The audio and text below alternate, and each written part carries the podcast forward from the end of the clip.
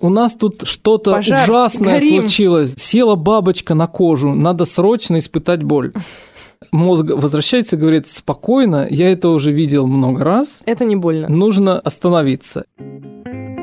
Привет! Это подкаст «Медуза. История болезни». И мы его ведущие. Научный журналист Александр Ершов и журналистка, автор телеграм-канала про уход за кожей Кристина Фарберова. Этот подкаст мы делаем вместе с фармацевтической компанией Sandoz, дивизионом группы компаний Novartis. Каждую неделю мы обсуждаем здесь историю одного заболевания и рассказываем, как большие и маленькие открытия двигают медицину вперед, а нам позволяют жить дольше. Сегодня у нас последний выпуск в сезоне, и тема необычная. Это не болезнь, это боль.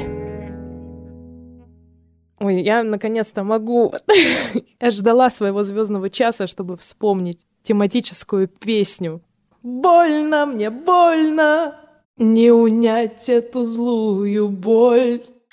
Кстати, почему боль злая? С одной стороны, боль – это просто еще один взгляд на мир, еще одно чувство. С другой стороны, другие физиологи определяют боль как отношение организма к тому, что происходит Вокруг, с ним. да. Да. То есть, если там температура может быть хорошей и плохой, то боль всегда плохая. Именно это можно увидеть в классическом учебнике физиологии Шмидта в 89 году выпущенном. Но со временем оказалось, что все немножко сложнее, и что из этого правила такого странного могут быть действительно исключения. Исключения? Да. И мы о них тоже поговорим. Хорошо. Где боль зарождается? То есть мой простой вопрос, что происходит в организме, когда мы испытываем боль, когда мы чувствуем ее? И всегда ли это разные процессы? За последние там примерно 100 лет наши представления о боли очень сильно изменились. Причем они изменились в головах ученых и физиологов, с одной стороны, но мало изменились в головах простых людей и часто даже врачей. Многие по-прежнему относятся к боли как к какой-то кнопке, на которую ты нажимаешь и получаешь всегда одинаковый результат. Ну, то есть боль такая кнопка, которую организм сообщает, что-то у меня не в порядке. Что-то сломалось. Даже не то чтобы сломалось, а есть риск повреждения.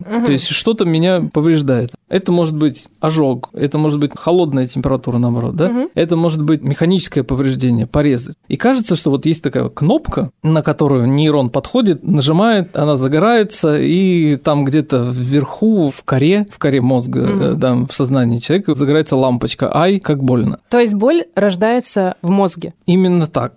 Давай я очень коротко опишу весь этот путь. Вот, допустим, ты наступил на гвоздь. Что при этом происходит? То, что в гвоздь тебе попал, первым замечают нейроны, которые имеют нервное окончание в коже, так называемые нацицептивные нейроны. То есть Да. они чувствуют боль. Они передают сигнал конкретно в определенные области. Если ты наступил ногой на гвоздь, то это попадает сигнал в спинной мозг. Если что-то произошло в области лица и головы, то это попадает в тройничный нерв. Тот самый, который связан с мигренью, о которой мы с тобой уже говорили. Да. Так или иначе, это попадает в центральную нервную систему. Затем этот сигнал передается по нервной системе специальным нейроном, который идет вот от спинного мозга в отдел мозга, который называется таламус. И там происходит анализ этого сигнала. Насколько он хорош. Стоит ли действительно, то есть, Стоит ли напрягаться? как, как говорил Дятлов в сериале «Чернобыль», не ужасно, Ну и нехорошо. не хорошо, но и не ужасно, ужасно, да. Что-то такое он решает. И дальше потом от таламуса идет сигнал совсем наверх начальству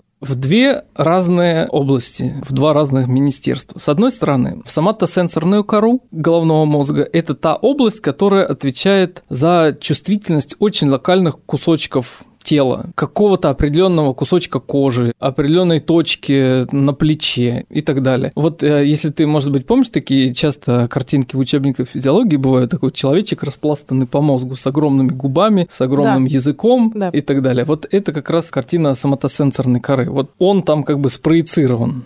С другой стороны, другое министерство, которое отвечает за боль, за обработку этой информации, это лимбическая система. Это система, которая отвечает за эмоции, за отношение к этой боли. А оно может быть разным. И это самая примитивная и простая схема. Дальше, я надеюсь, мы с тобой в нее углубимся. Но я правильно понимаю, что нацицепторы — это такие сенсорные окончания на нервах, по сути? Ноцицепторы – это самые нервные клетки. Мгм. На самом деле, вот от того пальца, который пострадал от попадания гвоздя, до спинного мозга у тебя идет один единственный нейрон. Вот он своими конечностями входит в кожу, и там у него на этих ответвлениях находятся специальные молекулы прямо в в клеточной мембране. Они относятся относятся к одному определенному классу и являются ионными каналами.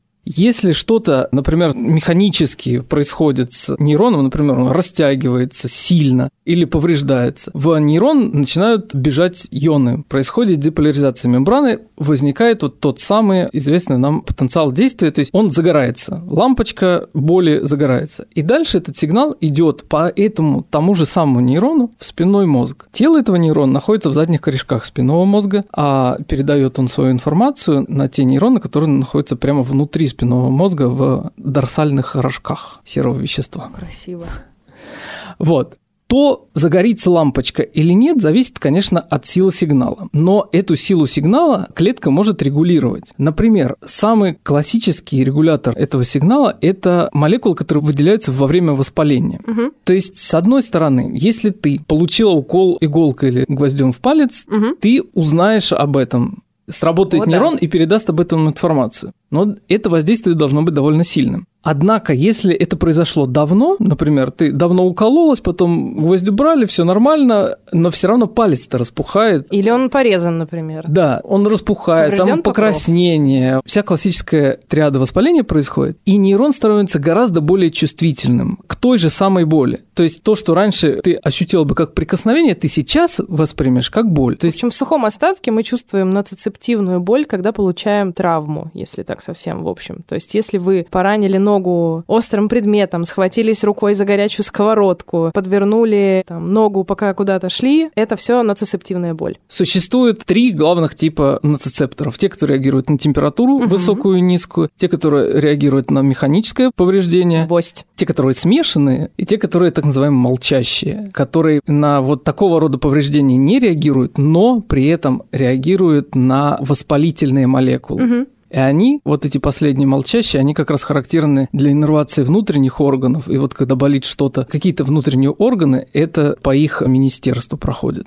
Из этого длинного рассказа надо вынести две вещи, что боль – это, с одной стороны, чувство, а болевая система в некотором степени орган чувств, но с другой стороны, на нее много что влияет. Например, такие вещи, которые, в общем-то, с болью никак не связаны. Ну, например, гистамин, который выделяют тучные клетки. Вот это вещество, которое вызывает воспаление, оно влияет на образование боли. Мгм. Более того, самые нейроны могут провоцировать у себя собственную боль. Это довольно странная система, которая, тем не менее, зашита в нас эволюцией. Нейрон может выделять те вещества, есть такое вещество, субстанция П или вещество П, оно выделяет его в область, где произошел когда-то порез, а потом само же его воспринимает и срабатывает, и начинает болеть. И так в конечном итоге появляются хронические боли.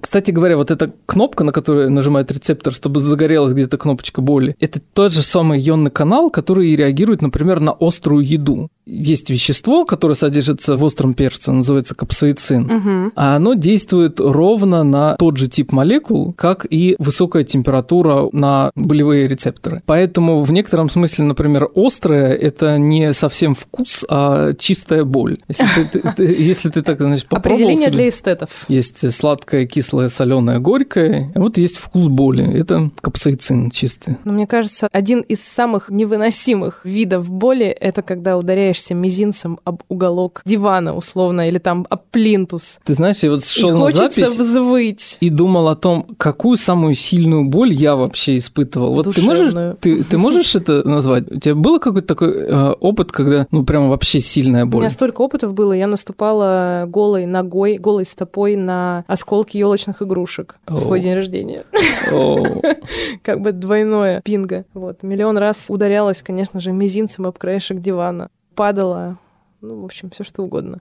Кстати, дорогие слушатели, знаете, все-таки в чем дело с мизинцем? Мне кажется, это правда бытовой, но важный вопрос. Почему так больно? Во-первых, потому что мизинец в этот момент держит весь ваш вес, грубо говоря. То есть на него давление идет сверху всей массы вашего тела. Во-вторых, у мизинца не так много мягкой ткани вокруг кости. И, нечему и сдержать удар. по да? большому счету вы ударяете кость и надкостницу почти сразу. Плюс там еще есть и ноготь. И все вместе это такой ауч. Мне кажется, тут еще срабатывает эффект какой-то неожиданности. Вот я пытался вспомнить, что такое самое больное со мной происходило. Зубы выдирать, мне кажется, больно. Прям больно. К счастью, мы живем не в 15 веке, и у нас можно зубы выдирать под анестезией. Нет, естественно, естественно, но все равно. Я бы даже сказала, что больно не в момент, когда вырывают, а такая постболь, знаешь? Про это у меня есть тебе тоже Давай. история, потому что я как-то раз проткнул себе э, руку ножницами насквозь.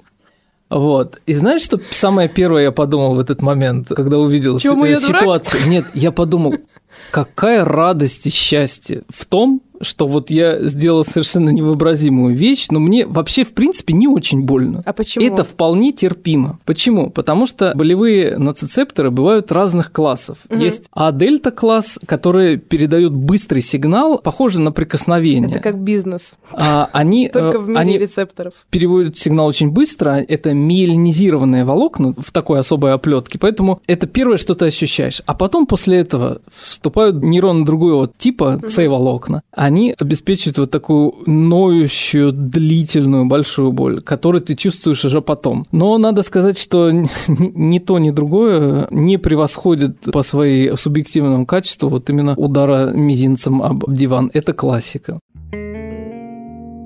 Представляешь, есть люди, которые чувствуют боль практически все время. Я недавно случайно увидела ролик, из которого узнала об истории Леди Гаги. У нее фибромиалгия. Это отдельное расстройство, как и со многими заболеваниями и состояниями. Ученые до конца не знают, почему это с одним человеком случается, а с другим нет. Что происходит с человеком при фибромиалгии? Он чувствует боль во всех мышцах тела и очень сильную болевую чувствительность в нескольких точках тела. Строго говоря, у вас болит примерно все тело примерно все время. И вы не знаете, как этим управлять, потому что неизвестны причины, по которым это происходит. Я, собственно, видела один из роликов, где показывали видео, где Леди Гага лежит и плачет, и говорит о том, как ей больно, и она чувствует боль во всем теле все время. И там это объяснялось. Вообще есть теория, что фибромиалгия происходит из-за таких критичных эмоциональных или физических стрессов.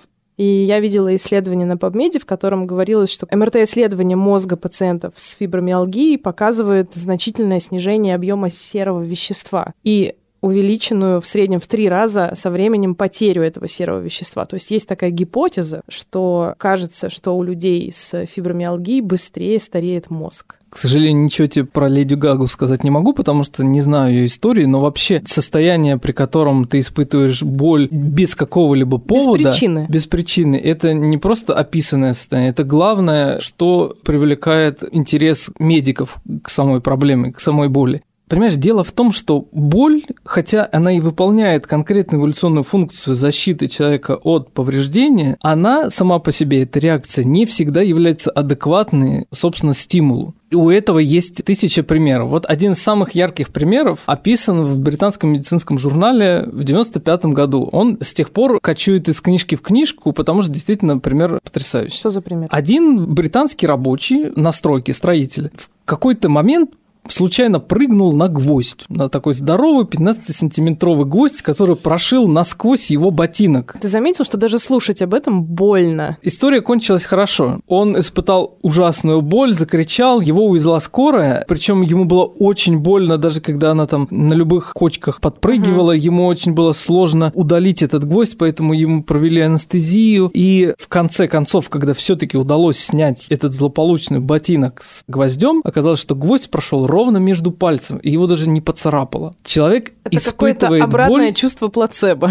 Человек испытывает боль не столько потому, что ему какие-то рецепторы приносят об этом сигнал, но и потому, что его мозг знает, что он должен в этот момент боль испытывать. Другой пример совершенно неадекватной реакции. Есть такая штука, которая называется гриль Тунберга. Гриль Тунберга – это такой кусок Кусок гриля.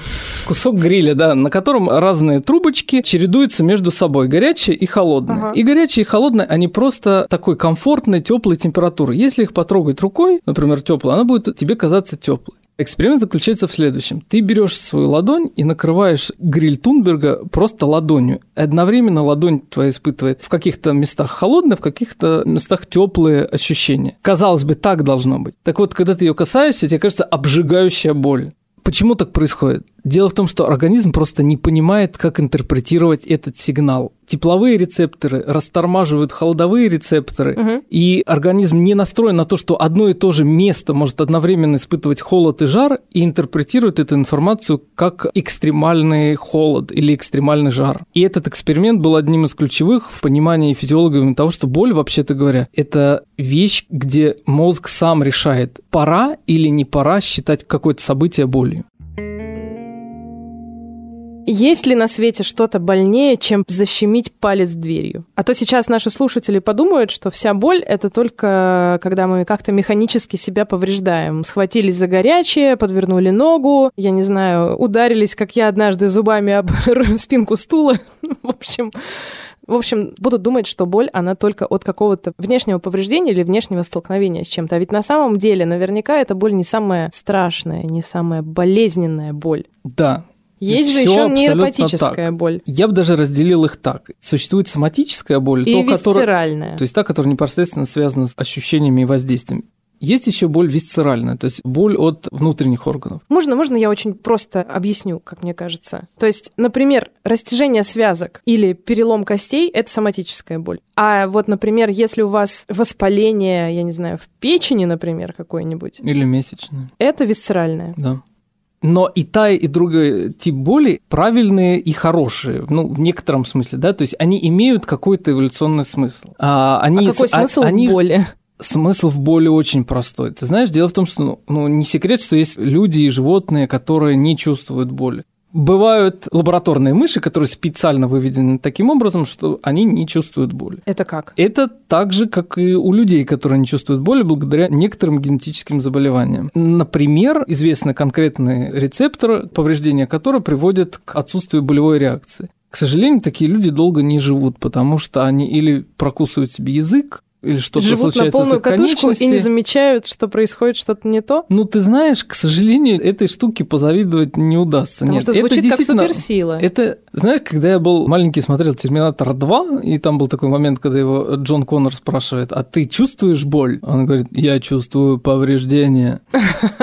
Так вот, вот этой вещи, может быть, и стоит позавидовать, но не тому состоянию, когда люди действительно не испытывают боли вообще, то есть они не ощущают даже какого-то покалывания, которое к ним приходит. И это действительно очень опасно, потому что, ну, ты просто подумай, сколько раз мы с этим встречаемся. Они могут прикусить себе язык и не заметить этого. Наступить на гвоздь и не заметить этого. Ну, если они доживут до того возраста, когда они могут ходить. Также можно боль разделить на ту, которая адаптивна, правильная и хорошая, и боль, которая связана с заболеванием самой системы боли, нейропатической боли, например, воспаление оболочки нерва.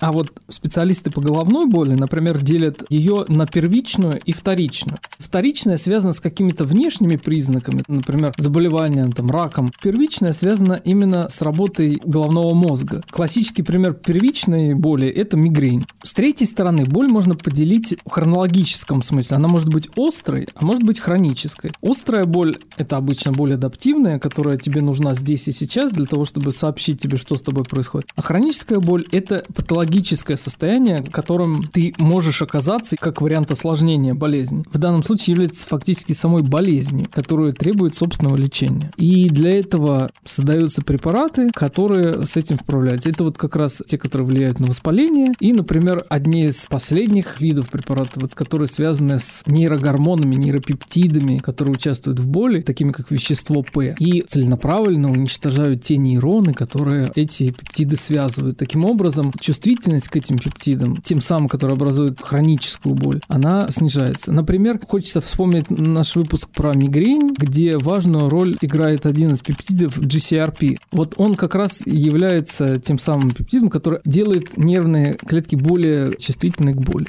Так вот, висцеральная и соматическая боль – это правильно эволюционно предусмотренные виды боли, которые нас от чего-то защищают. Иногда они идут не туда, куда надо, иногда ситуация заходит в какое-то патологическое состояние, и тогда появляется хроническая боль, которая по определению длится больше трех месяцев. А по сути, это такая боль, которая уже не выполняет и не может выполнять никакой функции. Например, боль после ампутации, фантомная боль. Фантомные боли. Фантомная боль. Как это работает, кстати? Ведь у человека уже нет ноги условно или руки, а он чувствует, что она болит. Это еще одна иллюстрация в ту же копилку, как и гриль Тунберга или история с проколотым ботинком.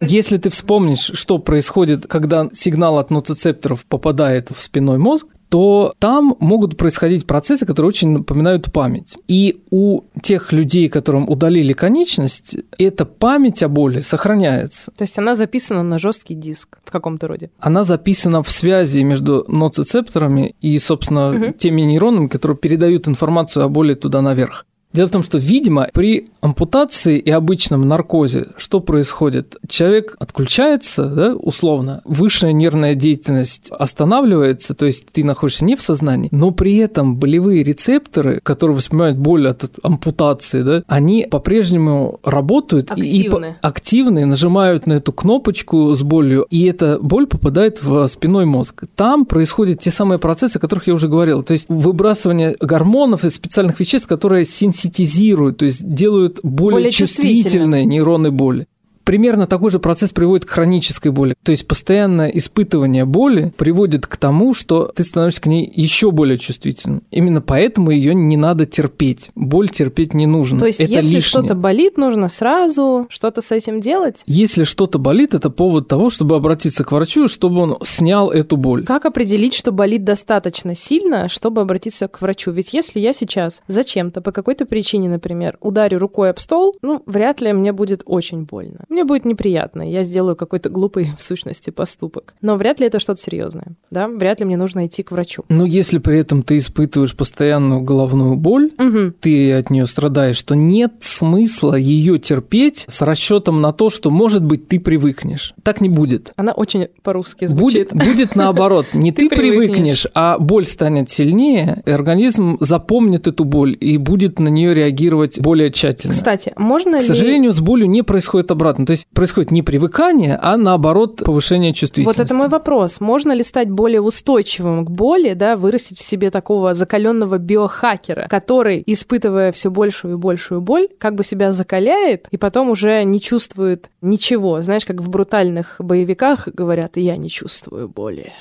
Я пережил слишком многое. Короткий ответ такой. Да, можно. Дело в том, что существуют не только боевики, но и вполне реальные случаи, когда человек испытывал огромную боль, при этом сохранял спокойствие. Ну вот есть картинка с пылающим монахом, который сидит с абсолютно каменным лицом, несмотря на то, что он вполне себе горит. Да, я не могу сказать, что я бы ему позавидовал, я хотел бы оказаться на его месте, но дело в том, что мы как раз этого и сделать не можем. Боль – это очень интимное переживание, интимное чувство, и изучать его очень сложно в том смысле, что мы не можем сказать или он обладает таким ужасающим, нечеловеческим самообладанием, что может себя сдерживать, либо он действительно этой боли не чувствует. А если он это чувствует, но просто изменил к ней отношение, то что тогда такое боль? И это можем приводит... ли мы сделать то же самое? Да, Изменить и можем отношения. ли мы сделать то же самое? Ну, очевидно, что можем, раз есть такие примеры, ну, да? да? но совершенно непонятно, как это сделать. Это приводит нас к вопросу о том, что такое боль вообще с философской точки зрения. Может ли быть боль нейтральным чувством? Учебники физиологии начинаются с того, что боль всегда негативное ощущение. Например, если ты купаешься в пруду 25 градусов, если перед этим ты загорел и тебе было жарко, ты можешь ощущать это как приятное ощущение. Та же самая вода, та же самая процедура, когда холодно, приведет к тому, что тебе будет это неприятно. Вот с болью считалось до некоторого времени происходит все так же. Что становится известно сейчас? Вот я всем рекомендую а, открыть Оксфордский словарь философии и почитать огромную статью «Боль». Вот если философы могли бы принести какую-то пользу человечеству, они бы поступили как Дэниел Деннет. Это такой известный философ, который доказал, что боли нет. Ну как он доказал это? Он обратился к физиологическим экспериментам, а точнее говоря, к описанным случаям, когда, например, у человека была либо лоботомия, либо такое редкое состояние повреждения поясной коры. Поясная кора – это такая часть лимбической системы, системы вознаграждения, которая существует у нас в мозге. Она во многом определяет, тут ставим некоторые кавычки, определяет наше отношение к существующим событиям, как мы эмоционально в них включаемся. Если она выключается каким-то образом, повреждением или последствиями инфекции или чем-то еще, врожденными особенностями, человек становится, ну, более-менее неэмоциональным и безразличным. Так вот, описаны еще в 20-х годах случаи так называемой болевой асимболии. Женщина, которую наблюдали врачи, потом экспериментаторы изучали ее реакцию на боль, не реагировала на боль вообще, хотя ее полностью воспринимала. То есть они кололи иголочкой ей палец, они щипали ее кожу, они делали такие вещи, при которых человек обычно отдергивает руку. Да, она не отдергивала. Она ее не просто не отдергивала, она говорила, ой, это очень больно, давайте еще. Дело в том, что у нее, по-видимому, была нарушена работа вот этой поясной коры. Система вознаграждений. Система вознаграждения, той самой поясной коры, которая отвечает за эмоциональную реакцию. При этом абсолютно точно это не было аналогично случаю стоицизма буддийского монаха, который чувствует боль, но как бы ее преодолевает Ну, за счет каких-то да. других мотивов. И это не было мазохизмом, когда человек от боли может якобы получать какое-то удовольствие. Тут дело в том, что она оказалась совершенно безразлична к повреждению. Таким образом, оказывается, что бывает, когда боль существует, но эмоциональной отрицательной реакции к ней нет. Примерно такие же случаи были при экспериментах по лоботомии. Они немножко отличаются тем, что люди действительно отдергивали руку, они реагировали полностью так, как можно было бы ожидать у обычного При человека, но они ситуации, не, да. не сопротивлялись. То есть у них, они не принимали решение о том, что это плохой эксперимент, который надо прекратить. Прекратить. Да. Так что на самом деле, вот исходя из этого всего, понять, что такое боль, довольно сложно. Это представляет себе вполне себе загадочный философский вопрос, где бездна и бездна. Но, кстати, греческие философы считали боль скорее не чувством, а эмоцией. Например, Аристотель считал боль не телесным ощущением, да, то есть это не то, что ты чувствуешь, а эмоцией. И боль как эмоция, по мнению Аристотеля, противопоставлялась удовольствию. То есть в то время, когда ты не удовлетворен, фактически, ты чувствуешь боль. А, например, Гиппократ был уверен, что все болезни и проблемы, в том числе болевые ощущения, они от дисбаланса в четырех базовых жидкостях, которые как бы есть в каждом человеке. Ну, как и всякая болезнь. Там было все довольно просто. Всякая болезнь от дисбаланса жидкости. Но в одном они сходились с Аристотелем, Гиппократ, в смысле, сходился с Аристотелем. Они думали, что боль исходит не от головы, то есть это не проблема мозга, это проблема сердца. Что интересно, вот это представление аристотелевского о том, что вот есть удовольствие и боль, и это как бы ползунок на единой шкале, которую Да. можно двигать, оно в некотором смысле оправдывается тем, что организм и мозг заточен на то, чтобы боль испытывать. Если ты, например, Мы созданы, Была- чтобы чувствовать боль. Да, потому что если временно блокировать, например, поступление какой-то информации в болевые центры за счет анестезии или даже хирургического метода, организм начнет подкручивать чувствительность, он начнет спрашивать нейроны, что у вас там случилось, почему вы молчите, я привык испытывать какую-то боль, Мгм. какую-то информацию, может быть что-то не так, Поэтому, если ты попадешь в депривационную камеру, где, которая, Флоатинг, так которая, да, флоатинг, да, которая отключает Да, твою чувствительность, да, ты вполне можешь попасть в такое состояние, когда организм ждет боли и увидит ее, и получит ее в достаточном количестве. Саш, ты упомянул анестезию, упомянул обезболивание, и у меня назрел вопрос. Так случилось, что у меня где-то год назад была челюстная операция, и мне стоматолог говорит, мы тебе сделаем анестезию, поставим, ты будешь в сознании, но ничего не будешь чувствовать, потому что мы твоему мозгу отключим все как бы команды. Он не будет знать, как испытывать страх, он не будет знать, как испытывать боль. То есть все это как бы будет происходить, да, мы будем оперировать тебя, я не знаю, надрезать твои ткани, грубо говоря, но ты ничего не будешь чувствовать. Как это работает? У тебя был случай локальной анестезии. Вот ее делают обычно самым таким простым и самым эффективным, наверное, методом из всех возможных. Просто отключением нервов, выключением нервных клеток. Эх, вот бы в жизни такое качество. Вот эти прекрасные новокаины, лидокаины и прочие каины, эти вещества, а они действуют на натриевые каналы, каналы, через которые идет ионы натрия в нервах, блокируют их и не дают нервным клеткам возбуждаться. Другими словами, они как бы перерезают эти провода, Мгм. которые идут в мозг. То есть сам процесс происходит, как бы боль идет по проводам, но ты Нет, просто ее не а- чувствуешь. Нет, она не Не идет. идет. Ничего не идет никуда, они просто выключаются. Это совершенно не специфические вещества, и они отключают не только болевые рецепторы, но и вообще все остальные. Даже те нервные клетки, которые, например, иннервируют мышцы. Поэтому, когда у тебя заморожено полчелюсти, ты не можешь ни двинуть, Не ничего с ней стоматолога. сделать. Да. Примерно так же делают, например, эпидуральную анестезию при родах или при каких-то операциях полостных. Точно та же история, только вкалывают не в ткань, а прямо в вещество, окружающее спинной мозг тоже временно отключается проводимость, и довольно быстро она восстанавливается просто за счет того, что эти вещества разрушаются. Ты упомянул эпидуральную анестезию. Про нее очень много мифов относительно того, в частности, что она очень вредна, потому что может вызвать, ну там, вплоть до паралича, например. И что в целом эпидуральная анестезия это плохо, потому что она настолько тебя замораживает, что не даст тебе тужиться. То есть ты не сможешь совершать естественные и необходимые действия во время родов. Конечно, у эпидуральной анестезии, как у любой инвазийной процедуры, могут Есть быть осложнения. эффекты. Или могут быть осложнения. Могут быть осложнения, да. И действительно, она может как-то влиять на иннервацию, на способность тужиться тоже. Я думаю, что что бы по этому поводу ни говорили, главное, что эта анестезия есть, и ей, безусловно, будут пользоваться просто потому, что своя рубашка ближе к телу, чем чужое мнение. Но это мы рассмотрели самый простой способ обезболивания. Помимо просто выключения нервов при анестезии, есть еще разные формы другого обезболивания. И тут прежде всего надо сказать, что организм сам себя способен обезболить. И это один из важнейших механизмов, без которого мы бы с тобой все время только и делали, Испытывали что боль. лежали да, в корчах, испытывали боль.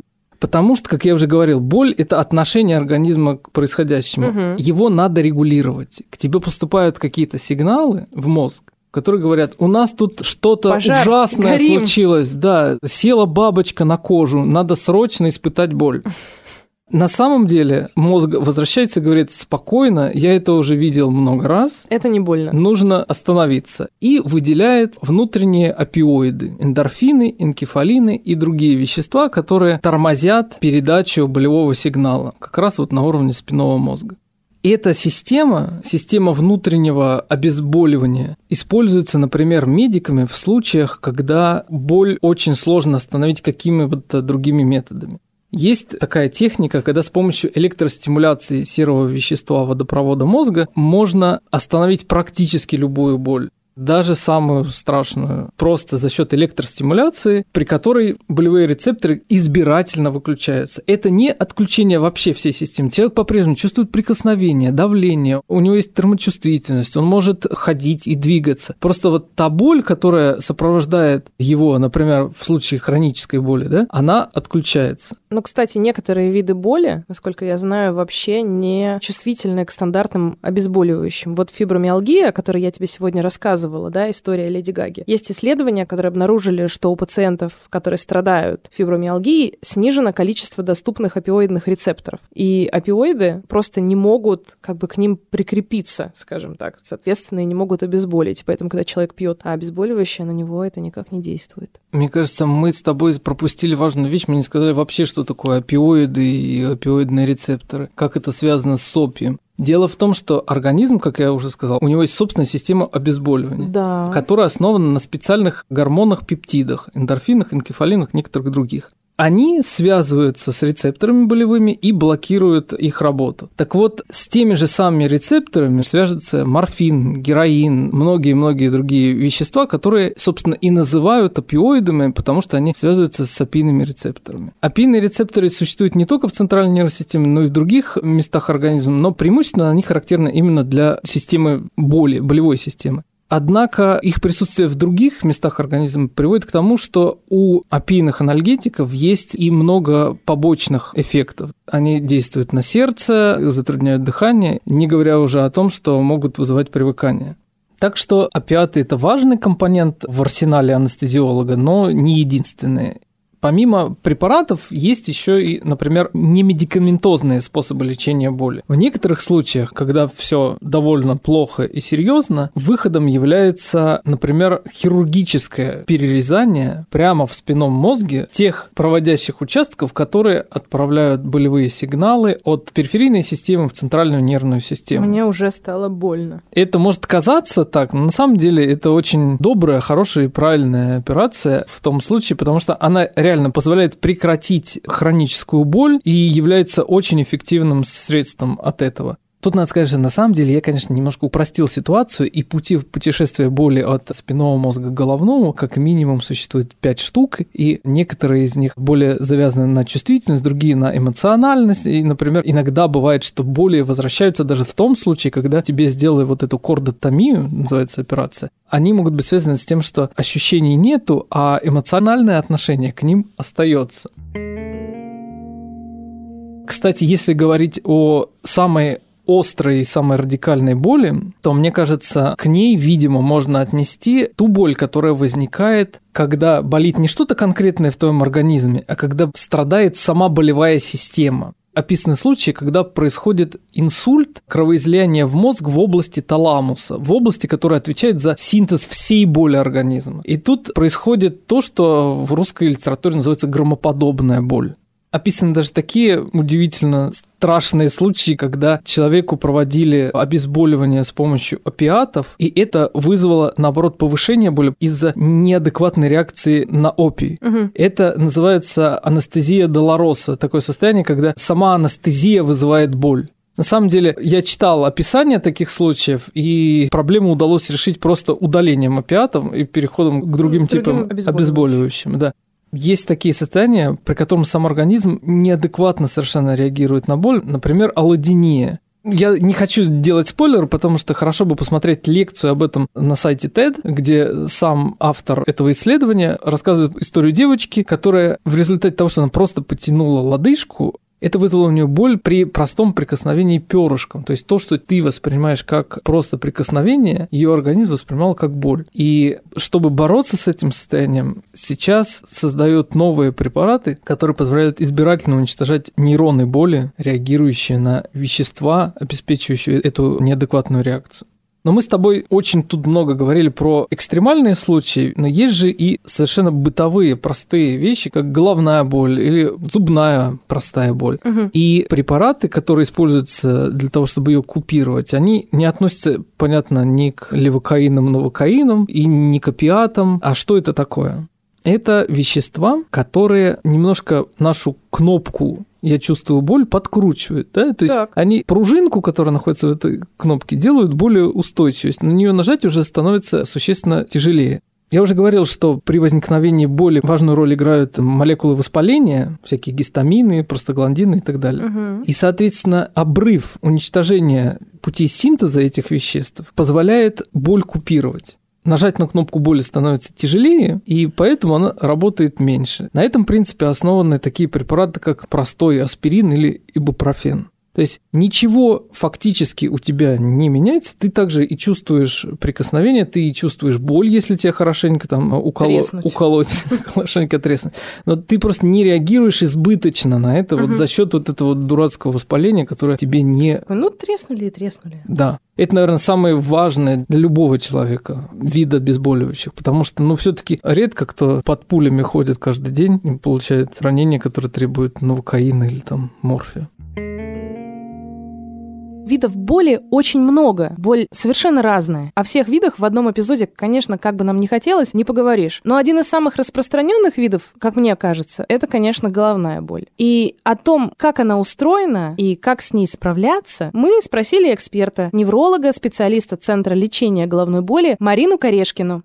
В течение 20 лет неврологи и специалисты по головной боли в своей ежедневной работе используют международную классификацию головной боли. По этой классификации все головные боли делятся на 14 больших групп, каждая из которых на подгруппу и далее на более мелкие группы. Таким образом, выделяется более 200 видов головной боли. Но основными являются 14 групп. Первые четыре – это мигрень, головная боль напряжения, кластерная головная боль. Четвертая группа – более редкие виды первичных головных болей. Так вот, эти главные группы являются первичными головными болями. Это значит, что эти головные боли не являются результатом какого-либо другого заболевания. Для их диагностики не требуется никаких особенных методов обследования. Следующие несколько групп – это симптоматические или вторичные головные боли, которые могут быть следствием объемных образований головного мозга, последствием черепно-мозговой травмы и так далее. Еще две группы – это лицевые боли, которые могут сопровождать заболевания глаз, пазух, зубов, в лечении которых принимают участие не только неврологи, но и врачи различных специальностей. Есть еще группа 13, это краниальные невралгии, которая включает в себя невралгии и нейропатии тройничного нерва и других лицевых нервов. Чаще всего мы видим именно первичные головные боли. По международной статистике в 90-95%, когда человек страдает головной болью, это именно первичная головная боль, не требующая какой-то большой диагностики. С головной болью необходимо своевременно и качественно бороться. Почему это так важно? Потому что сигналы, которые посылаются в головной мозг вот именно этой болью, они меняют качество жизни пациента, центральные механизмы вот восприятия боли. И таким образом редкая эпизодическая боль может перейти в хроническую. Если ваши головные боли не тяжелые, не интенсивные, не снижают ваше качество жизни, появляются крайне редко, например, раз в два месяца, раз в полгода, то вы можете принять какой-нибудь нестероидный противовоспалительный препарат и, получив облегчение, эту задачу решить. Но если даже редкие боли значительно снижают вашу работоспособность, как это бывает при мигрени, когда человек, с одной стороны, он присутствует на работе или учебе, с другой стороны, он не может полностью быть работоспособным или даже выполнять какие-то даже домашнюю работу, то вот это требует более правильного, более квалифицированного купирования болевого синдрома. Существуют так называемые красные флаги. Это тревога, которая заставляет провести дополнительные методы обследования. Если головная боль усиливается при наклонах, при кашле, при смене положения тела, если головная боль впервые появилась в возрасте старше 50 лет, если головные боли поменяли свой характер, то это тоже требует пойти к врачу и провести обследование или побеседовать с врачом. Если головная боль боль сопровождает, лихорадку, если врач выявляет какие-то неврологические симптомы, если пациент перенес онкологическое заболевание, черепно-мозговую травму недавно, там, в течение 70 дней, то это требует дополнительного обследования. В Российской Федерации, к сожалению, в небольшом количестве городов, но тем не менее мы открываем все больше и больше центры и кабинеты по лечению головной боли. Если в вашем населенном пункте или в соседнем городе есть такой кабинет, то, скорее всего, там работает доктор, прошедший обучение по специальной программе по обследованию и лечению головных болей. Лучше, конечно, обращаться к специалистам, которые прошли специальную специальное обучение, которые работают по международной классификации головной боли в своей работе, используют критерии диагностики, используют международные и российские стандарты, они пользуются старыми неоправданными методами лечения. Если вы находите вот такой центр или кабинет по лечению головной боли, то, конечно, врач, который прошел специальное обучение, быстрее и более качественно окажет вам помощь по головной боли. Кристина, как ты думаешь, кто сильнее испытывает боль? Мужчины, будь они прокляты, или женщины? Ты знаешь, я не уверена, кто сильнее чувствует боль среди людей, но я знаю интересный факт про мышей. Дело в том, что долгое время в клинических исследованиях обезболивающих препаратов участвовали только мыши мужского пола, мыши-мальчики или мыши-мужчины. Причем самок не брали в исследование, насколько я понимаю, потому что исследователи беспокоились о том, что изменение уровня гормонов у самок может как-то повлиять на результаты клинического исследования, собственно. До клинического, да, потому да. что это... Совершенно верно. И так было до тех пор, пока однажды ученые из Канадского университета наконец не включили мышей обоих полов в свое исследование боли и обезболивания. И они обнаружили, что мыши женского пола, мыши-самки, намного реже реагируют на стимуляцию, ну, на стимулирование или на раздражение, чем мыши-самцы. То есть они терпели сильнее? Что или, делали или... ученые? Они дотрагивались разными раздражителями, тонкими волосками до лапок мышей. Угу. И вот мыши-мальчики в ответ стабильно одергивали лапку. А мыши-девочки Они по большей части, ну, в общем, им было все равно. Наверное, можно это интерпретировать так, что они терпели. Или они сильнее терпели, или у них чувствительность была не такая высокая. Но ученые на основе этого эксперимента или этого исследования, правильнее сказать, предположили, что возникновение болевых ощущений и их острота у мужских и женских особей может отличаться, судя по результатам. Это вполне в духе последних исследований боли, которые говорят о том, что потенциации боли, то есть в регулировании вот этого базового уровня, на который реагирует уже организм, это зависит и от гормонов, и от огромного количества других местных веществ, пептидов в том числе. Поэтому, поскольку есть половые различия в гормонах, то могут быть различия в чувствительности. Интересно, что в случае человека человека, я видел исследования, где ровно противоположные результаты, что у женщин субъективнее, у них болевой порог ниже, то есть они называют высокой болью такие ощущения, которые у мужчин менее. Не вызывает вопросов. Не вызывает вопросов, да. Но смысл в том, что вообще, в принципе, измерение боли – вещь довольно сложная, потому что объективно ее измерить вот. совершенно невозможно. Это вопрос, почему боль нельзя измерить, и как понять, когда тебе действительно больно, а когда, ну, так себе больно. Для этого есть например, субъективные эксперименты, когда испытуемого сажают перед аппаратом, который светит ему прямо в лоб инфракрасным лучом. И он, испытуемый, управляет интенсивностью этого луча и должен держать его на уровне того, чтобы было едва больно. Сначала он ничего не чувствует, потом повышает уровень инфракрасного излучения, потом ему становится немножко больно, и он держит этот уровень дальше. Но это субъективный все равно способ измерения. А, есть и попытки объективного измерения боли с помощью, например, томографии когда человек лежит в томографе, с ним проводит какой-то эксперимент, и при этом одновременно не только слушает, что он говорит, но и смотрит, как объективно эта боль отражается в активности его мозга.